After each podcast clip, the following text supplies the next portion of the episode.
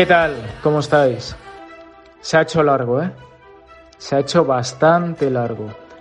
Dos semanas sin fútbol de liga, sin fútbol de competición de clubes, protagonismo para la UEFA Nations League, protagonismo para las eliminatorias de Sudamérica, eh, polémica, calendario apretado, lesiones eh, y una pandemia que, que está cambiando el fútbol, no solo por la ausencia de público, lo cual es un hándicap y un condicionante que afecta a cosas tan banales como la localía, solo hay que ver la estadística de, de los partidos que se ganaban fuera de casa hasta marzo del 2020 y los que se están ganando desde marzo del 2020 hasta ahora.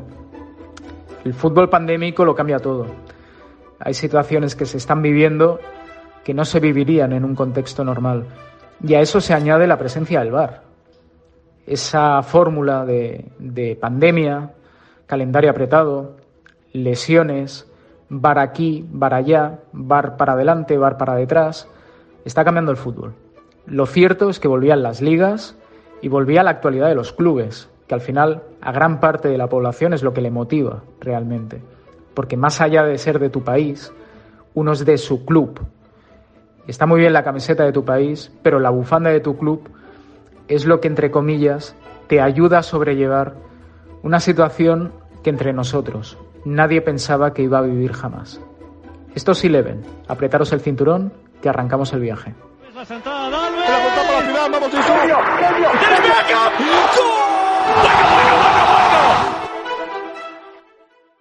Empezamos designando portero y vamos a ir hasta Italia porque el Milan sigue líder después de ganar y convencer en un estadio siempre complicado como es San Paolo.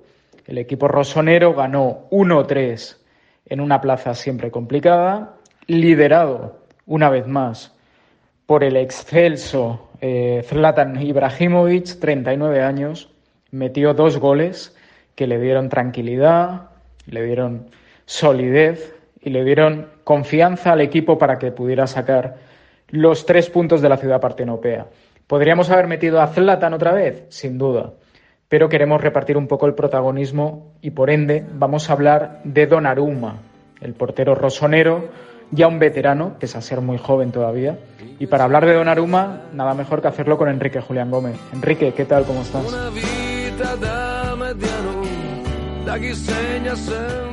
Hola Borja, pues hablemos del Milan, dentro del fantástico rendimiento que está mostrando el equipo de Pioli y bueno, de Bonera ahora, que es líder en la Serie A y sobre todo, ya no solo líder, sino que está mostrando una solidez que no se le veía desde hace mucho tiempo. Eh, se puede destacar el gran momento de jugadores como Teo Hernández, como Benacer, como Kesio, como Chalanoglu, además de, por supuesto, las ideas claras colectivas que tiene el, que tiene el Milan pero al fin y al cabo en el fútbol se gana y se pierde en el área, y ahí es donde el Milan seguramente esté siendo más decisivo. En un área porque tiene a Zlatan Ibrahimovic que está realizando una cantidad absolutamente sorprendente de goles en su enésima juventud. Y en el otro área pues tenemos a Gigio Donnarumma. Donnarumma es un portero que siempre ha tenido que soportar la presión extra de ser un prodigio desde que era un adolescente. Y si no es fácil ser portero del Milan, imagínate con 16 años. Y realmente Donnarumma ha recibido algunas críticas por ciertos errores que, cometía de manera bastante puntual, pero errores al fin y al cabo, que seguramente estaban bastante fuera de lugar, sobre todo porque son realizadas eran realizadas a un jugador que tenía todo el margen para mejorar, como tenía y sobre todo sigue teniendo Donnarumma.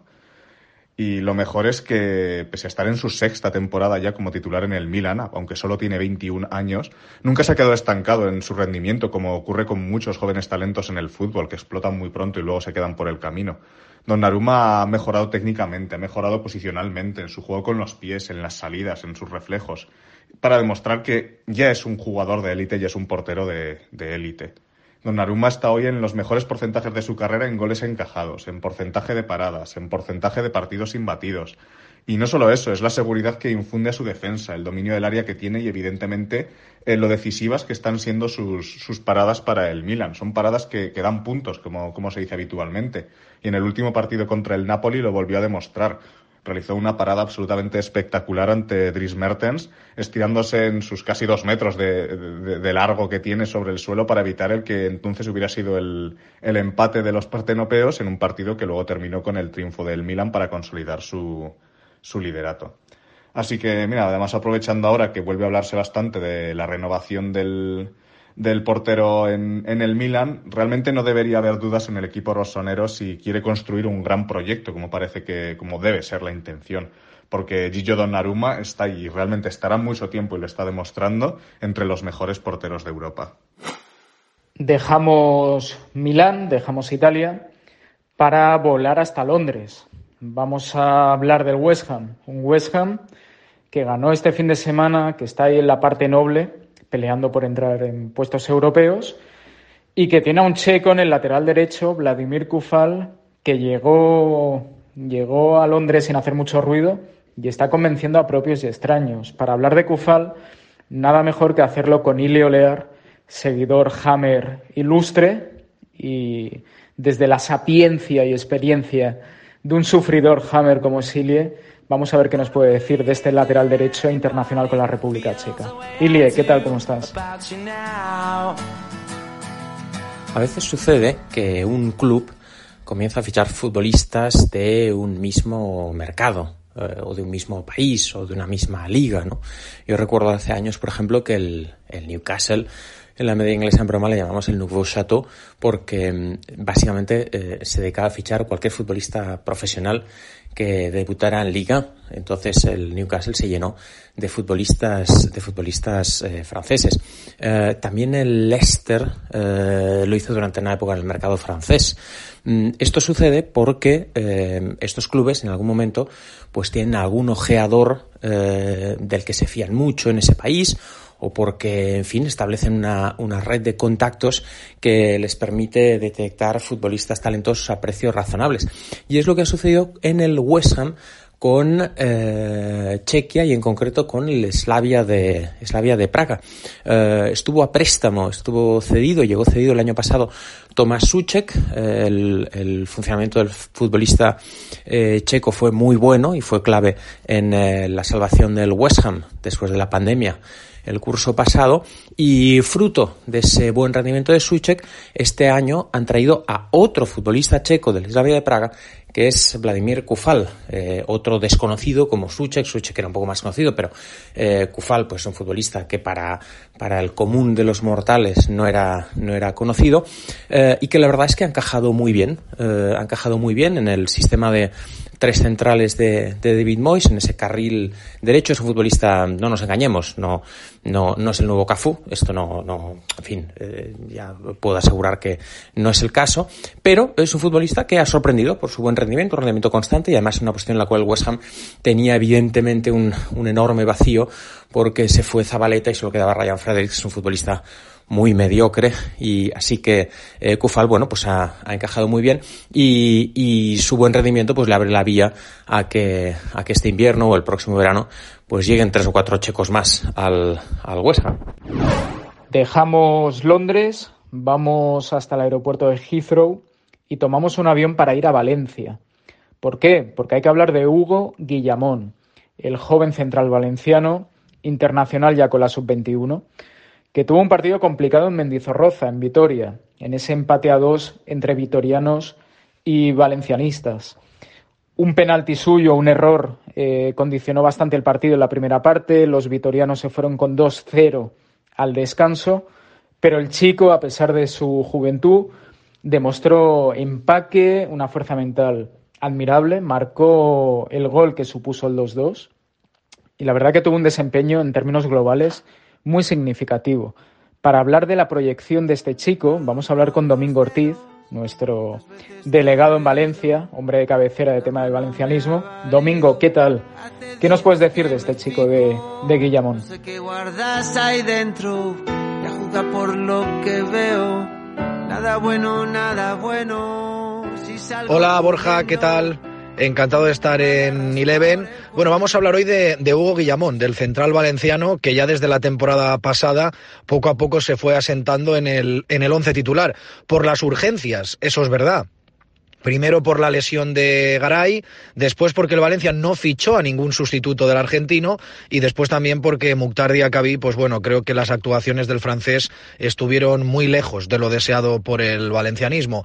Poco a poco fue entrando Hugo Guillamón, un central valenciano que finalmente y tras muchos meses de dudas acabó renovando su contrato por el Valencia. Era el deseo que tenía el jugador, y por tanto otro futbolista de la cantera que se fue asentando, como digo, poco a poco en ese primer equipo. Este año ha pasado lo mismo. Partía Mangala de inicio como, como titular, en ese primer partido de liga se lesionó el francés, luego también Mukhtar Diakabi lo mismo, y como no llegó ese central por el que estaba soñando Javi Gracia, pues eh, ha vuelto a entrar Hugo Guillamón, como decía antes, como la temporada pasada. Poco a poco se ha ido asentando, y es un jugador que, salvando las distancias con Ezequiel Garay, porque estamos hablando de, un jugador demasiado joven como para poder compararlo ya eh, con un central que ha sido internacional por Argentina, pero sí podemos decir que tiene una muy buena salida de balón, que el criterio que tiene con la pelota es fantástico. De hecho, hay muchos entrenadores en la academia que, fruto de que no es muy alto y que tenía esa calidad con pelota, lo veían más de medio centro que de central. Él siempre ha preferido jugar en el eje de la zaga porque lo viene haciendo en todas las categorías inferiores de la selección española y también en todas las categorías de la Academia del Valencia y ahora mismo pues creo que le está incluso ayudando muchísimo a Paulista. Paulista es muy anárquico, es un futbolista muy de choque, de agresivo y creo que se complementa perfecto con Hugo Guillamón, un jugador, como digo, que tiene salida, que tiene eh, tácticamente es un jugador que se posiciona muy bien y creo que, bueno, pues que le da muchas cosas al Valencia y sobre todo también en ese complemento a, Gabriel Paulista. Ayer en Mendizorroza, después de una primera parte donde estuvo con, tuvo bastantes errores, digamos que se sobrepuso francamente bien en la segunda, salvando un gol del Alavés, marcando el gol del empate del Valencia y tirando de personalidad, que eso nunca le falta a, Hugo Guillamón, y creo que el Valencia ha encontrado en el chaval de la cantera otro eh, otra buena arma, otro buen futbolista para poder solidificar el proyecto de Javi Gracia. Vamos a ver si continúa este crecimiento porque desde luego ya es un fijo en la sub-21 y si todo va bien en los próximos años quizá eh, sea también miembro de la selección absoluta. Muy buenas sensaciones con Guillamón desde que ha arrancado la temporada, desde que se ha hecho con la titularidad y esperemos que sigan esas buenas sensaciones de la mano del entrenador Navarro que poco a poco le va dando cada vez más protagonismo.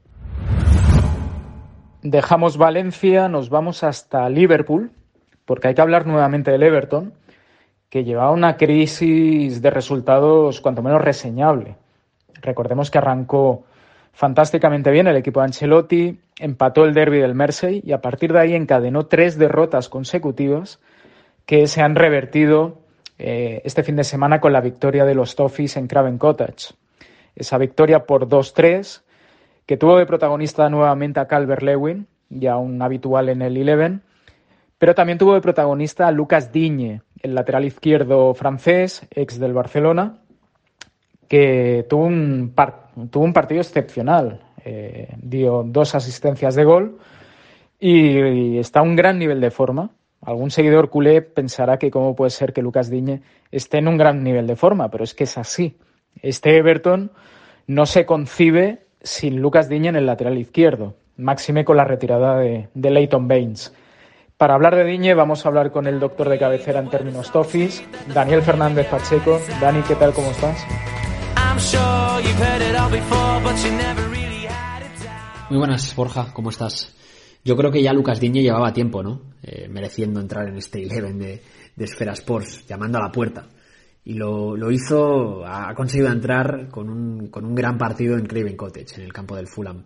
eh, porque cuajó dos asistencias de gol y defensivamente es cierto que eh, a Demora Lugman se le escapa en el segundo tanto con bastante sencillez, pero al final el, francés, ya no solo este fin de semana, sino durante la temporada y desde su llegada al cuadro Tofi, ha demostrado ser un, lateral muy solvente y ahora mismo es uno, yo creo, de los mejores laterales zurdos de toda Europa.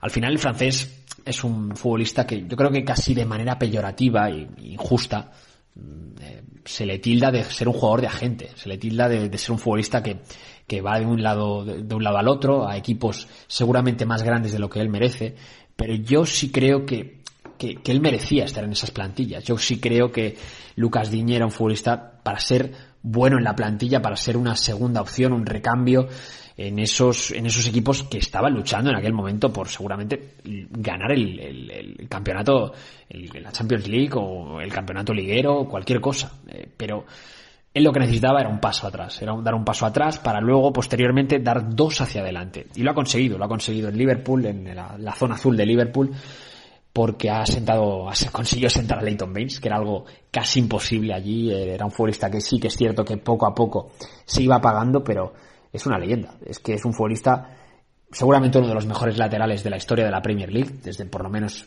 que se cambió el nombre en el año 92 y al final eh, era una leyenda, era un jugador que, era un aficionado más, era, era un futbolista muy importante y sentarle no iba a sentar bien a la, gente, no le iba a sentar bien, no, no iba a ser algo que se lo fueran a tomar muy bien los aficionados, pero poco a poco lo, lo fueron entendiendo, sobre todo cuando le vieron en ese, en ese verde de Wilson Park con, con el campo lleno, que, que ojalá pronto lo veamos y le veían sobre todo construyendo los ataques de, del cuadro Toffee, del cuadro de Liverpool con, con, su gran con su gran zurda, eh, centrando muy buenos balones, también ayudando en los saques de banda en largo, porque también es un jugador que tiene un buen lanzamiento en largo y eso es, poco a poco se hizo un nombre y se hizo con la titularidad en, en Park, después de pagar 25 millones de euros al, al Fútbol Club Barcelona, que también fue un precio importante. Y yo creo que ya en clave, en clave Everton actual, necesita el francés tener a Richarlison cerca, necesita tener al brasileño ahí que le pueda dejar espacios con los pases de, de James Rodríguez y que él pueda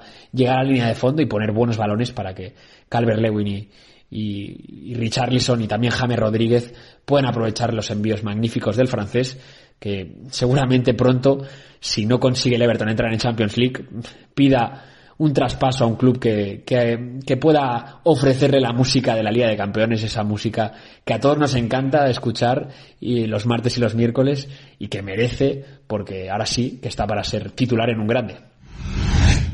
Seguimos en la Premier, pillamos el tren y vamos desde Liverpool hasta Londres para hablar del Tottenham, de esa victoria 2-0 del equipo de Mourinho ante el City de Guardiola, un partido siempre con morbo que consolida el liderato del, del Tottenham, máxime cuando el Leicester cayó de forma rotunda en Anfield.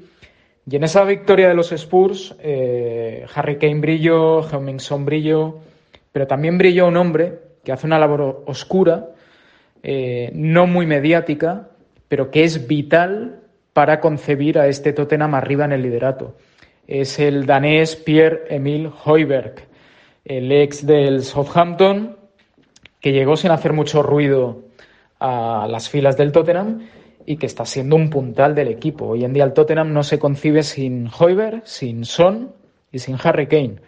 Seguramente son los tres hombres claves del entramado que ha armado eh, José Mourinho.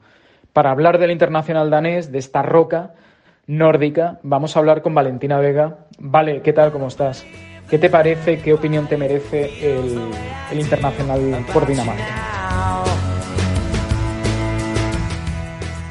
Hola Borja, toca hablar de Pierre-Emile Giovier. El partido de este fin de semana ha sido sin duda otra prueba más de ese fichaje tan inteligente como el resto que ha hecho los Spurs este verano que están dando sus frutos, y él sin duda está siendo una pieza vital. Le vimos al final del partido celebrar la victoria con efusividad con su técnico y alzando los brazos hacia el cielo en ese estadio mudo como están todos ahora mismo por la falta de público, pero bien acompañado de Sissoko, que fue su fiel compañero durante el partido, y de Harry Kane, protagonista la noche más en este Tottenham. Pero también los Hubier, frente a un entrenador Pep Guardiola del que conocemos la gran impresión que tuvo del joven danés que fichó el Bayern München al inicio de su carrera profesional.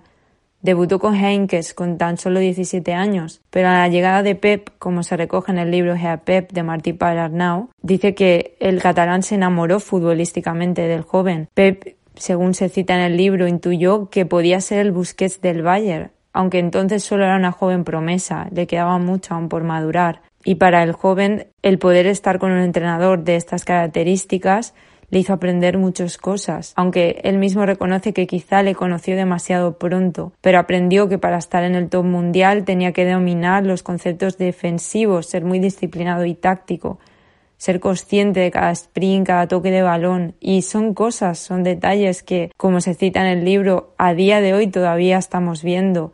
Sin duda su papel en este partido, con un rol más defensivo, es gran prueba de ello. Creo que no tuvo sitio en Alemania, era todavía muy joven, pero le hemos podido en Premier League ver en su etapa personal y profesional de madurez. Claude Poole, a su llegada al Southampton, aprovechó que fuera uno de sus primeros fichajes viendo la situación que tenía en Alemania y el joven no dudó en unirse allí. Y creo que después con la llegada de Pellegrino, pero sobre todo con la llegada de Ralph Hasenhuttl al Southampton, fue cuando le vimos explotar finalmente. La temporada pasada tuvo datos de recuperaciones de récord en algunos partidos y es lo que ha demostrado también contra el Man City, con una estrategia increíblemente inteligente de Jose Mourinho para cerrar el ataque Citizen. Vimos al danés en un papel quizá no tan habitual contra el Man United, si estuvo siendo clave en esa medular más adelantado, donde ha hecho grandes partidos y donde lo hemos visto también con Dinamarca, como por ejemplo en el último encuentro contra Bélgica, pero aquí ha estado en una posición más atrasada, donde ya tuvo algo de incidencia contra un equipo como el West Ham, junto a Sissoko, siendo apoyo para los defensas centrales y cerrando el espacio entre lateral y central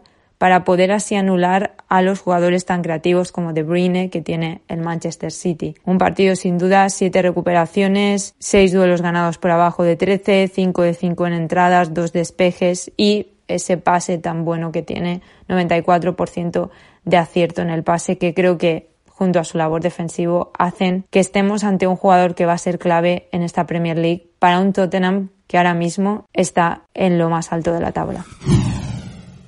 Dejamos Londres, pillamos el avión nuevamente, vamos hasta Barajas, a Madrid, capital de España, para hablar de Coque Resurrección. Nunca un apellido había hecho tanta justicia al estado futbolístico de, de un jugador. Coque llevaba un, una temporada mm, sin ser el coque que todos conocíamos, había un bajón notable seguramente en su juego, también condicionado eh, por hándicaps o carencias que podía tener el equipo del Cholo, y esta temporada está volteando la situación de una manera asombrosa, hasta el punto que le ha valido la confianza de Luis Enrique, la llamada de la selección, titular ante, ante Alemania en un partido clave, siendo uno de los tres, cuatro jugadores destacados de esa goleada histórica. Y dos, tres días después, partidazo ante el Barcelona para dejar al Atlético de Madrid ahí arriba, metiéndole un más nueve al Barça y un más tres, que puede ser un más seis, porque tiene un partido menos, respecto al Real Madrid. Para hablar del estado de forma de Coque, vamos a hablar, vamos a la redacción de Eurosport para hablar con David Orenes. David, ¿qué tal? ¿Cómo estás? ¿Qué te está pareciendo lo que está haciendo el futbolista del Atlético de Madrid. Si se puede catalogar un partido como perfecto para un centrocampista, yo creo que es el, de Coque Resurrección es el mejor ejemplo. En un partido estrella importantísimo como era el, el Atlético Barcelona, Coque hizo de 10 cada una de las acciones en las que tenía que ser responsable. Asociación, distribución, presión arriba, recuperación de balones, detalles de calidad como ese caño que le hace de Jong, eh, no le condicionó tampoco la amarilla que vio al principio con Dembélé. Eh, yo creo que el partido de Coque es una demostración de que con ese cambio de estilo del Atlético de Madrid en partidos grandes como es el Barcelona y con Coque a este nivel, eh, se le puede ganar sin duda el centro del campo a un Barça que siempre se ha caracterizado por, por dominar los, los partidos y la posesión. A sus 28 años, eh, Coque ha entrado en la madurez, eh, ya está en el podio de jugadores con más partidos en la historia del Atlético de Madrid. Eh, el cambio que ha dado respecto a la temporada pasada después de superar la cuarentena es realmente impresionante. Eh, como ha dicho Simeone en varias ocasiones, antes quería hacer más ¿no? de, lo que tenía que hacer y acababa también desgastándose. El cambio de, posición, de, de, estar en la banda ahora, a centrarse más en el centro del campo y a la distribución y a la salida de balón yo creo que también ha sido importantísimo y, por eso también está contando más para Luis Enrique. Yo creo que va a ser importantísimo en la selección, más después del partidazo que hizo el otro día contra Alemania y en esa semana fantástica que ha unado dos grandes partidos ante dos grandes equipos como la selección alemana y, el Fútbol Club Barcelona, eh, se ha visto que Coque ahora puede ser quizá el, jugador español con, mejor rendimiento de o, mejor estado de forma de toda la liga. Sin duda, Coque Resurrección ha resucitado y, lo vamos a disfrutar tanto en España como, como en la Liga en el Atlético de Madrid. Dejamos Madrid para volver rápidamente en un vuelo express a Liverpool, esta vez para analizar el bando rojo. Un Liverpool que, está ahí arriba y que goleó 3-0 al Leicester, un Leicester que antes de esta jornada estaba líder de la, de la Premier League. Lo cierto es que fue un partido bastante fácil, más de lo que se podía pensar para los pupilos de Klopp, ante un que tenía algunas bajas que le pasaron factura. Y nuevamente el que lideró y volvió a brillar es el portugués Diogo Jota, el ex del Wolverhampton, que llegó a inicio de esta temporada con la idea de ser un comodín de ataque, el primer cambio en la vanguardia del equipo Red, pero que lleva un mes y medio a un nivel, seguramente el jugador más en forma del equipo de Anfield. Y para hablar de este futbolista, nadie mejor que Miguel Pereira, eh, el portugués, compatriota. Miguel, ¿qué tal? ¿Qué te está pareciendo lo que está haciendo Diogo Jota en, el Liverpool? Hola, Borja, ¿qué tal? Pues efectivamente Diogo Jota vuelve a ser una de las figuras de la jornada y es algo que ya no es novedad desde que aterrizó en Anfield Road.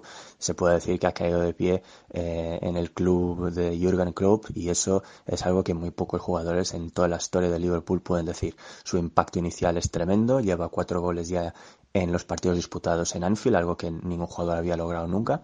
Eh, ha empezado el año como un tiro y, viene dando seguimiento a una historia de cuenta de hadas que, tiene desde, desde su infancia. Es un jugador que ha pasado completamente por debajo del radar de los grandes de Portugal, eh, sobre todo del Porto, y que el que nació y creció al lado del estadio del Porto, pero hizo toda su carrera de formación en equipos muy modestos y luego de repente le ficha el Atlético de Madrid cuando estaba un joven adolescente de 18 años del Paso de Ferreira y le cede al mismo Porto donde está Nuno Espíritu Santo como entrenador. Y tal como pasa con Rubén Neves, ese ano de Nuno en el Porto es casi una formación para luego dar el siguiente salto que es llegar a Inglaterra. Nuno se va al Wolverhampton Wanderers, por entonces todavía en el Championship, y se lleva tanto a Rubén Neves como a Jota. El Wolves se lo compra pasado un año de sesión al Atlético de Madrid y ahí ya empieza a demostrar que tiene todas las condiciones para triunfar en el exigente fútbol inglés, porque es un jugador muy rápido, porque es un jugador que tiene gol, que tiene discaro, es un jugador que ocupa muy bien el espacio y a partir de ahí eh, es un jugador que ofrece muchas soluciones a cualquier entrenador. De hecho, podemos decir que Jota es está en los antípodas de los extremos lusos de toda la vida. Siempre han sido extremos muy virtuosos, muy del regate, muy jugadores que buscaban la línea, el centro. Jota es todo lo contrario, es un jugador, es un puñal, es un jugador que le gusta estar en banda, pero para meterse hacia adentro y explotar de cara al gol es un perfil mucho más parecido a, Cristiano Ronaldo que a los Figo, a los Futre, a los Cuaresma de, otras generaciones. Y eso está dando muy buenos frutos en su carrera, sobre todo en un fútbol como es el inglés, donde hay mucha verticalidad, donde hay mucho espacio entre las defensas y que por lo tanto él lo puede explotar perfectamente. Y a partir de ahí su evolución ha sido muy natural. Se ha consolidado en un equipo como el Wolves en los últimos años em, como un titular indiscutible y luego el traspaso al Liverpool este verano teniendo en cuenta que muchos pensaban que iba a tener un rol muy secundario, un poco a lo mejor como pasó con Shakiri hace un par de años, y de repente se está plantando como una figura fundamental de este equipo de cara al inicio de temporada. Eh, muchos preguntan ya por qué no es titular indiscutible cuando el tridente Firmino, Salah y Mané parecía intocable hace, hace no mucho tiempo Y de hecho en la selección portuguesa pasa lo mismo, jugadores tan consagrados como Bernardo Silva, como el mismo Cristiano, como João Félix, con todo el potencial que tiene, empiezan a verse amenazados por la necesidad de encajar a Jota en esa delantera de cara a la Eurocopa. Por lo tanto, yo creo que vamos a hablar muchísimo de Jota a lo largo de este año. Creo que Liverpool lo va a disfrutar muchísimo esta temporada y que es un jugador que sin ser un, super top tiene cosas que le van a permitir ser eh, tremendamente útil en muchísimos contextos. Dejamos Liverpool, vamos hasta San Sebastián para hablar de la Real Sociedad. El equipo Churi que sigue arriba, que sigue líder, a la espera de que el Atlético de Madrid actualice eh, los partidos que tiene que jugar, que ganó en una plaza complicada como es Cádiz. Es cierto que el equipo andaluz tenía bajas muy sensibles, como puede ser la de Cala, la del Chocolozano, la de Álvaro Negredo, bajas que condicionaron el desempeño del equipo de Álvaro Cervera, pero lo cierto es que la Real sacó los tres puntos, eh, marcó la segunda parte, perdonó muchísimo, le costó un poco más de lo que se podría imaginar Imanol Alguacil. El gol fue de Alexandre Isak, el sueco, pero el que brilló a un nivel excepcional fue David Silva, el canario que está en un estado de forma eh, espectacular, parece que tenga 23, 24 años. Es el mago, es el tempo, es la brújula, es el faro, es el guía y es el jugador junto con Oyarzábal que justifican el que la Real esté ahí, liderando el Campeonato Nacional Español. Eh, vamos a hablar con Beñat Barreto, compañero de Mundo Deportivo de Edición Guipúzcoa, para que nos cuente cuál es su visión de David Silva y por qué cree que él llegó a San Sebastián. Incluso nos va a contar alguna anécdota que sucedió en una cafetería de la ciudad de Donostierra hará cosa de un mes, mes y medio. ¿Qué tal, Beñat? ¿Cómo estás? guardas ahí dentro, por lo que veo.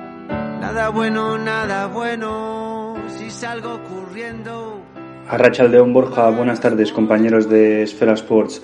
Para explicar el fichaje de David Silva eh, por la Real, un, un campeón de Europa y del mundo y, una estrella mundial como, como el Canario, me quiero detener brevemente en la figura de Martín Odegar, porque em, si Martín Odegar se hubiese quedado en, en, Donostia, eh, su, su, segundo año, ¿no? ese que tenía pactado con, con, con la Real, pues el, el mago de Arguineguín no estaría ahora mismo en Donosti, pero el, el Madrid incumplió ese, esa, esa palabra que tenía con, con la Real y, y la Real perdió pues eh, su punta de lanza, ¿no? Ese jugador diferencial que, es capaz de, ganar partidos. Y la Real lo cierto es que se mueve muy bien y sobre todo muy, muy rápido, porque eh, David Silva estaba a punto de firmar por, por la Lazio y la Real llama a Silva un jueves y el sábado ya tiene el, el ok, ¿no? De, que, de que va a venir a, a Zubieta. Eh, ¿Por qué viene David Silva a, a, la Real? Lo primero porque el proyecto que le presenta Roberto Lave eh, le fascina.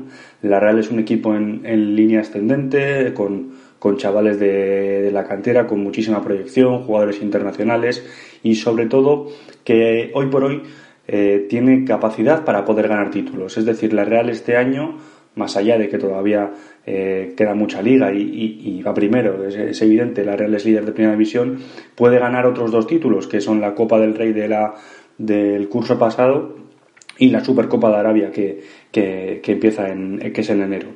Eh, ese, ese hambre que tiene todavía David Silva, porque David Silva no, no se viene a la Real a, retirar, no se viene a dar eh, sus últimos coletazos de su carrera, sino viene a competir. Ese gen competitivo que tiene David Silva todavía lo mantiene y así lo, lo está demostrando en la Real. Está jugando eh, prácticamente todo y, es indispensable para al Alguacil. En lo futbolístico, pues muy poco tengo que aportar, ¿no? Yo creo que todos conocemos a, a David Silva y me voy a detener en un pequeño, una pequeña anécdota que me pasó el otro día eh, cuando iba a trabajar eh, y es otra de, las, de los porqués ¿no? de, que David Silva esté en, Donostia. Eh, iba a trabajar y, me encontré con, con, con, Silva a la salida de una cafetería muy céntrica de, de Donosti. Con, Silva estaba con su pareja y con, y con su hijo y si te fijabas alrededor nadie le molestaba, nadie le pedía una foto, nadie le increpaba, nadie nadie le trataba como, como lo que es, ¿no? Como una estrella mundial y esa tranquilidad eh, eh, que probablemente no haya tenido en, ningún otro sitio en su carrera, pues también ha sido otra de las, de las claves de, que Silva esté hoy liderando al, al líder de la liga. No dejamos la liga y dejamos San Sebastián para volver a Madrid. Hay que hablar de Ferreira Carrasco, el, el centrocampista belga del Atlético de Madrid, que con su gol motivó que el Atlético siga ahí arriba, motivó la victoria ante el Barcelona y motivó lo que, sorprendentemente, es la primera victoria del Cholo Simeone en Liga ante el cuadro azulgrana. Nunca, hasta el otro día, el Cholo Simeone había ganado en Liga al Barça. Si lo había ganado en Copa Europa, si lo había ganado en, Supercopa, pero nunca le había ganado en Liga. El partido de Carrasco fue descomunal en una posición que no es desconocida para él, la de carrilero, puesto que eh, Roberto Martínez en Bélgica suele utilizar a Carrasco en esa posición. Lo que es alucinante es el compromiso del belga. Recordemos que es un jugador que salió del Atlético de Madrid hace unas temporadas por falta de compromiso, falta de, eh, intensidad dentro del esquema del Cholo. Se fue a China, lo que suele ser concebido como un cementerio para elefantes, volvió de China y está rayando a un nivel en el Atlético de Madrid como nunca había rayado antes, seguramente. Para analizar el partido de Ferreira Carrasco del belga, vamos a hablar con el doctor de cabecera de temas del Atlético, Diego García Argota. Diego, ¿qué tal? ¿Qué te pareció el partido? ¿Cuál crees que es el, el desempeño proyección del internacional belga?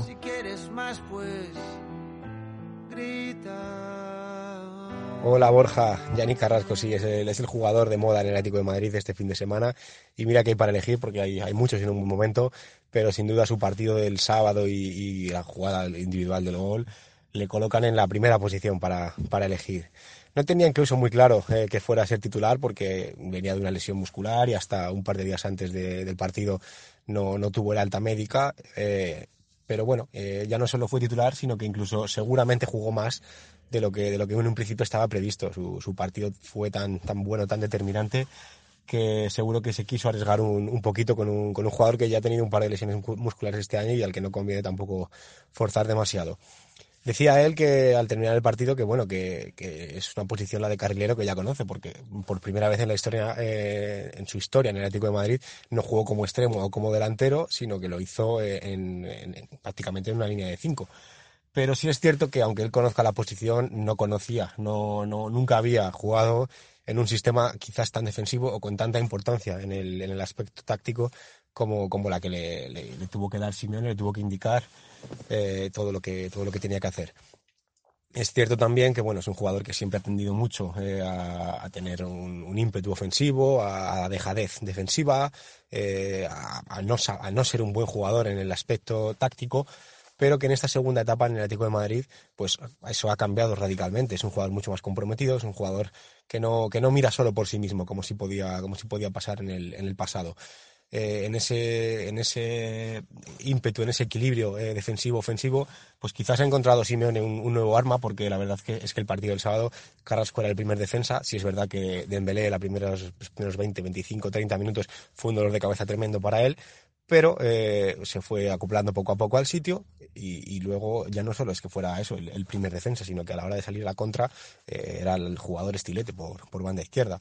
Su gol, pues es un, una delicadeza, una maravilla. Eh, Ter Stegen, no sé si sale bien, no sé si sale mal. La verdad es que Ter Stegen, el problema que tiene es que ya estaba en el medio del campo cuando, cuando la jugada prácticamente la lanza el Atlético de Madrid y, y, tapa todo lo que tiene que tapar y el único hueco por el que puede pasar el balón es, es, por, por, donde pasa, es por, por, debajo de las piernas, con un golpe, con un toque de, espuela, es, es, una, es una auténtica maravilla.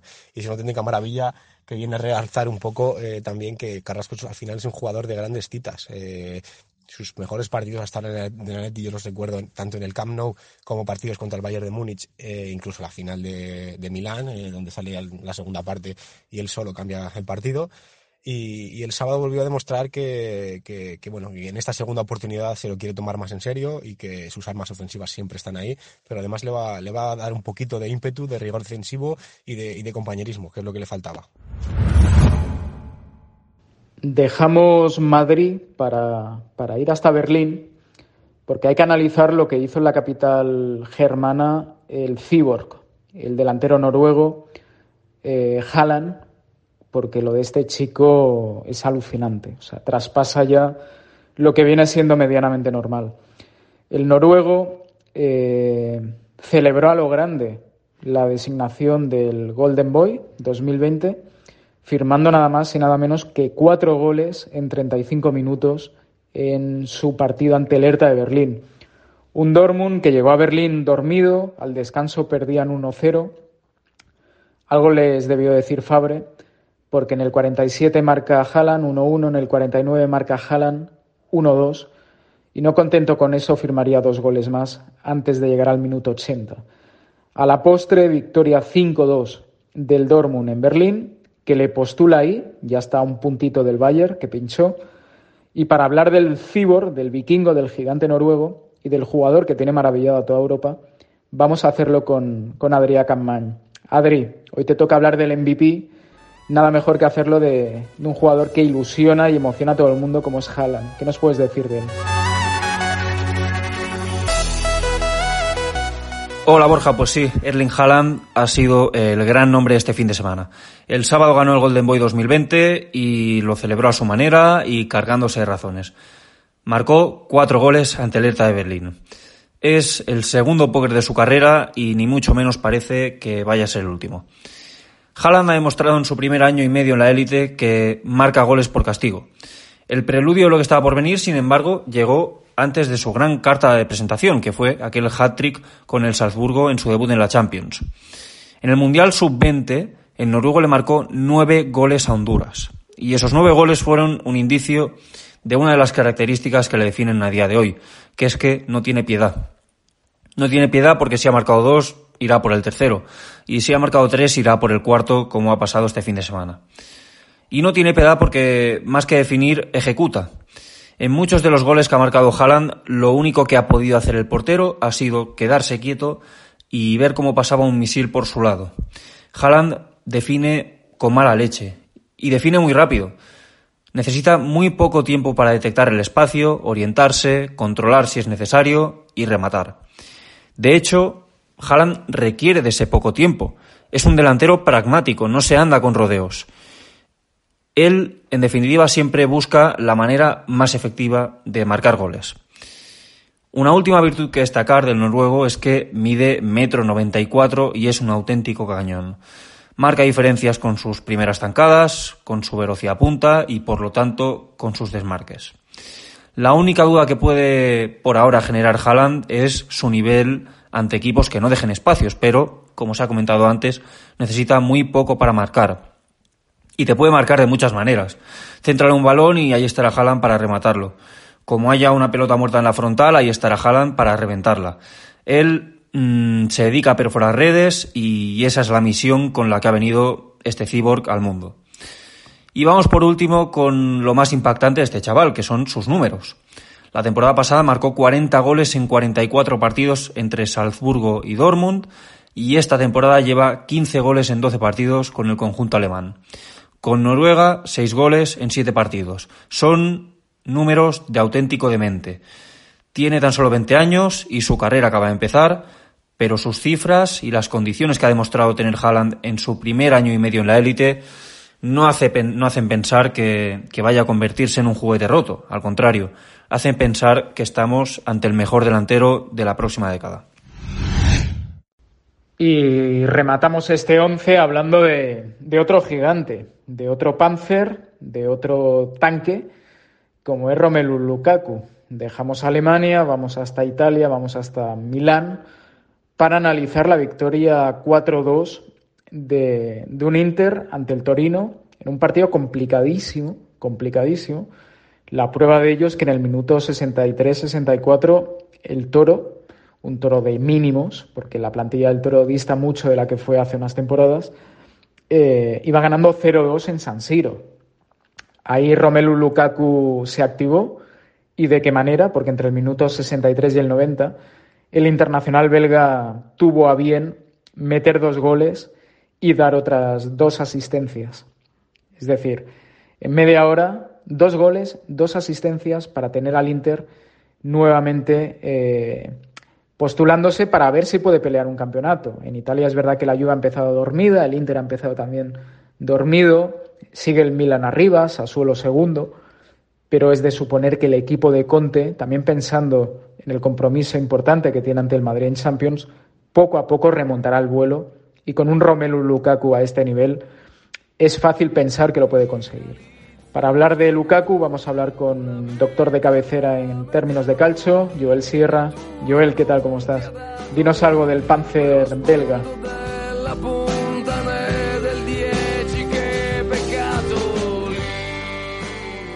Muy buenas, Borja, ¿qué tal estás? Hace un tiempo ya que el verdadero playmaker de los ataques del Inter no es otro que Romelu Lukaku. De hecho, el belga es el principal resolutor de problemas eh, cuando el equipo Nerazzurro no puede llevar a cabo sus ataques de una forma más organizada, saliendo a través de la conducción agresiva de los centrales de fuera o de Marcelo Brozovic. Eh, el poderoso delantero belga se convierte entonces en el receptor de, de, los envíos verticales. Conte incluso le vacía el centro del campo para favorecer esas líneas de pase y Lukaku con sus apoyos, sus descargas, sus primeros toques, su capacidad de hacerse espacio en el cuerpo a cuerpo, agiliza por sí solo el ataque para poner de cara a sus compañeros ya en campo contrario, sumarse posteriormente al área y seguir allí siendo igual de importante y decisivo o incluso más. Eh, no puede decirse que el delantero belga no asuma la responsabilidad de ser el líder del equipo sobre el campo y que no simplifique las cosas cuando el interno progresa junto o desde atrás.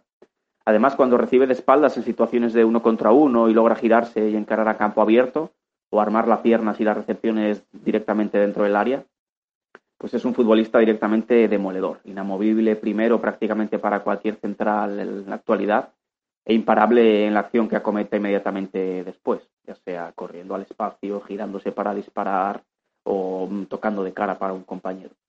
Lukaku organiza y anota como un pivo de baloncesto moderno, con clase y con todo el poderío que pueda existir, como si fuese una mezcla, no lo sé, entre el actual Nikola Jokic y, y la superioridad en los tableros de Shaquille O'Neal, algo, algo por el estilo. Y es que el belga sigue y sigue creciendo además con el balón en los pies. De hecho, ha pasado de solo un 70% de acierto en el pase el año pasado al 82,5 actual, de 21 pases por partido a más de 26 actualmente, y está regateando casi el triple, lo que demuestra su importancia no solo en la finalización, sino también en la gestión del juego ofensivo y en la generación de ataques, en la creación. Sus últimas víctimas fueron los centrales del Torino, con los dos goles y las dos asistencias que dejó en la frenética remontada del Inter ante el Toro en San Siro. Le cuentan dos asistencias, a pesar de que la primera fue un balón que toca de cabeza tras un disparo suyo al larguero, en la que no tenía prácticamente ninguna intención de asistir a Alexis. Pero bueno, en la estadística eh, queda reflejado. Una remontada express provocada casi exclusivamente por él, básicamente, por su personalidad, por su carácter ganador por cómo condiciona a los rivales su fortaleza en el área y su potencia fuera de ella, por su productividad, por su pegada, y todo ello en la última media hora del encuentro, para sumar ya nueve tantos en los nueve partidos que ha disputado hasta ahora esta temporada entre Serie A y Champions League. Casi nada. Números que no parecían asumibles para él cuando aterrizó en Milán el verano pasado y aún menos eh, asumibles parecía que después de, los claroscuros, de su rendimiento gris o con altibajos en Manchester, pudiese convertirse en tan poco tiempo en Milán en lo que es actualmente. No solo uno de los mejores delanteros del mundo, sino también uno de los futbolistas más determinantes del mundo directamente. Como ya demostró la temporada pasada, eh, Lukaku es el hombre que más acerca al Inter al sueño de desbancar por fin a la Juventus y levantar ese scudetto que hace 11 años ya que el Inter no, no lleva sus vitrinas.